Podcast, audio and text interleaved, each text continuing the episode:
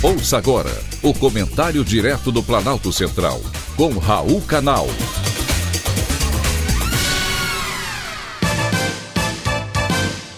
Queridos ouvintes e atentos escutantes, assunto de hoje: voto jovem.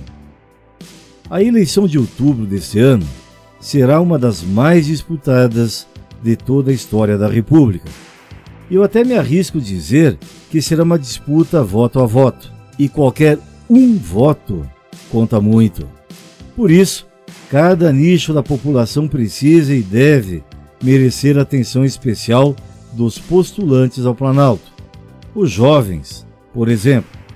O Brasil tem hoje 6 milhões de brasileiros entre 16 e 17 anos que estão aptos a comparecerem às eleições de outubro. Porém, até agora, pouco mais de 10% deles se tornaram de fato eleitores, ou seja, apenas 731 mil. Porém, será que esses jovens têm consciência política para fazerem a diferença nas eleições deste ano? Para além dos videogames, eles estão preocupados sim com o desemprego, o desmatamento da Amazônia, a camada de ozônio, a extinção do leão marinho e a desova das tartarugas. Além disso, são identificados com as causas dos movimentos racistas a favor do feminismo e a ideologia de gênero. Além disso, nunca conheceram outro partido que não fosse o PT. Para esses jovens, o Brasil de hoje é um país sem futuro.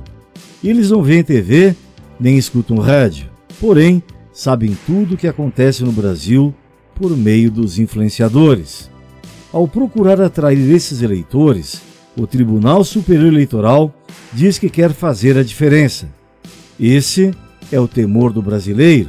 A diferença que esse eleitor pode fazer pode custar muitos anos para o Brasil. Foi um privilégio ter conversado com você.